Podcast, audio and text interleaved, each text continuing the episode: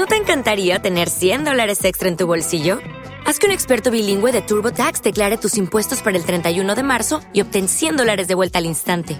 Porque no importa cuáles hayan sido tus logros del año pasado, TurboTax hace que cuenten. Obtén 100 dólares de vuelta y tus impuestos con 100% de precisión, solo con Intuit TurboTax. Debes declarar para el 31 de marzo. Crédito solo aplicable al costo de la presentación federal con TurboTax Full Service. Oferta sujeta a cambios o cancelación en cualquier momento.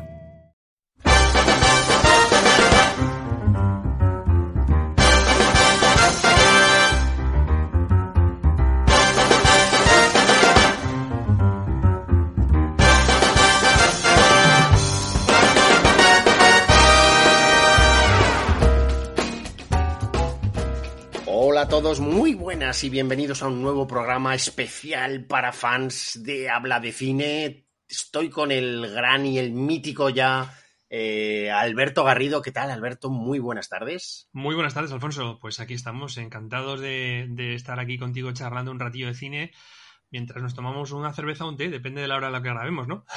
Sí, esta, esta yo es más hora de té, ¿no? Sí, sí, por supuesto, es hora totalmente de té. Esta es más hora de té. Eh, y como. Aunque siempre es hora de té, ¿eh? Sí, eso te decir que en cualquier eh. momento se puede tomar un té. Tú, tú no tienes excusa, o sea, quiero decir, tú en cualquier momento te sirve para tomarte un buen té. Sí. O sea que. Eh, hay una, una frase inglesa que dice any, any time is tea time. Cualquier Claro. momento Sí, sí, sí. es un momento de té. Cualquier momento es, es un momento de té, efectivamente. Eh, sin embargo, para mí jamás es un momento de té. ¿Sabes? Never. Bueno, nunca, nunca nos pelearemos por la última hoja de té para hacernos un té. Efectivamente, no va a haber esa discusión, esa agria polémica por, No. por ese último, esa, como dices, esa última hoja de té. No vamos a polemizar con eso, tú y yo, así que, eh, pero bueno, como otras muchas cosas que no polemizamos, Efectivamente. como por ejemplo en estar de acuerdo en la categoría de la persona, ya no hablo como, como, como ser humano, que también podemos entrar en ello, pero como actriz de la homenajeada en el programa de hoy, eh, una mujer, eh, un icono, una grandísima actriz que logró nada más y nada menos que tres Oscars. Esto ya es una importante pista.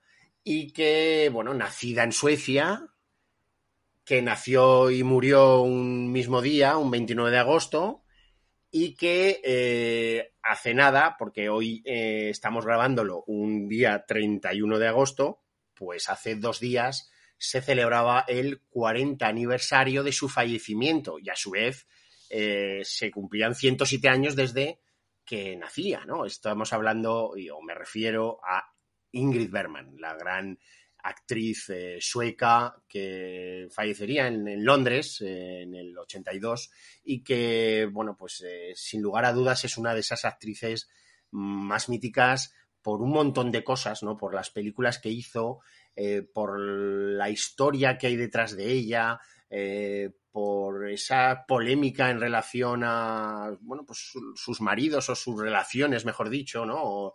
O lo que, las decisiones que tomó, ¿no? Eh, una, una actriz que siempre se le ha, se le ha denom- denominado como una actriz eh, que se le, veía como una actriz frágil en cuanto a su be- belleza, pero fragilidad, ¿no? Y era, formaba parte de, de su encanto como actriz, Alberto. Una, una, bueno, una, que, una actriz que tú siempre la has tenido en el top, ¿no? Sí, desde luego. Yo creo que fue de. Vamos, no creo, no, seguro. Fue mi primer amor cinematográfico. Luego ya vinieron otros, pero la primera eh, gran estrella de cine de la que yo me sentí, pues eso, muy colgado, como dicen los americanos, eh, muy. Muy, Muy in love, muy in love. Sí, sí, sí, fue Ingrid Bergman. A tal punto, a tal punto que fíjate, cuando edita, o sea, perdón, cuando ella mm, publica su autobiografía que se llama Mi vida, que es en el año 80 y que yo era, bueno, no era, era un adolescente, mm, no vamos a decir la edad, pero era un adolescente, yo me la compré y la tengo todavía por aquí, más de 40 años después la tengo por aquí la, la- ese libro porque me lo empapé me parecía una, una actriz guapísima, guapísima, Ujú. pero de las de los rostros más bellos, creo yo, que, que han- se han visto en la pantalla. A ver, mm, no era una belleza como la de otros, otros rostros, otras actrices que tenían más perfección, o sea, una un rostro más, más eh, anguloso, eh, perfecto, una era, era algo, una belleza, yo creo, como su, como su labor interpretativa, muy natural, muy de mm, una, la, vecina del lado prácticamente, ¿no?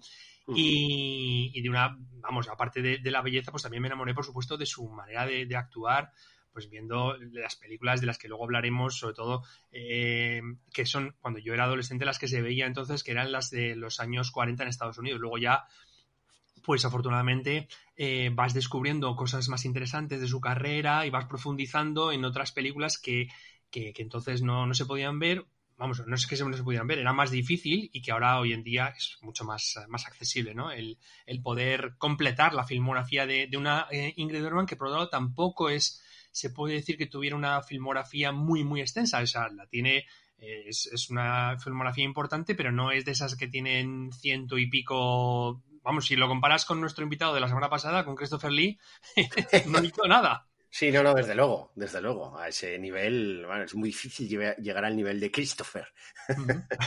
es muy difícil, muy difícil. Eh, bueno, también era una mujer alta, ¿eh? para lo que se llevaba en la época.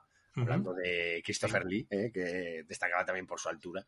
Em, Fíjate, curiosamente, perdona que te interrumpa, relacionado con eso que dices de que era una mujer alta, ella, hay dos actores con los que dice que, que, fue un gustazo trabajar por este tema de la altura, independientemente de que con uno de ellos además fuera eh, se llevara especialmente bien y tuviera una relación de amistad mm, muy, muy profunda y muy verdadera.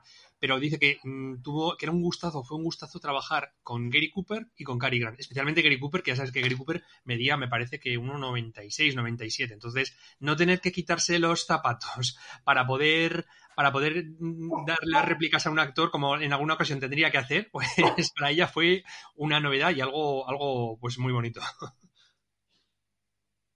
Sí, indudablemente eso es una... Bueno, hemos escuchado a mi perro que se nos, saludaba en, directo y, bueno, eso es un... La altura es uno de las, eh, digamos, eh, imagen o uno de los detalles de su imagen, ¿no? Pero sobre todo, pues esa, esa, esa belleza natural, esa, como hablábamos, de esa, esa fragilidad, eh, parecía una, una, actriz como muy naif, ¿no? En todos, o en, sobre todo en los papeles iniciales de los años 40, porque sí que es cierto que luego posteriormente, pues como ya luego entraremos a detallar, cambió, eh, pues, pues eh, sobre todo porque empezó a exigir ¿no? otro tipo de papeles en base a bueno, pues unas necesidades de ampliar, ¿no? De cultura, eh, de, cambiar interpretativamente, de mejorar como actriz, ¿no?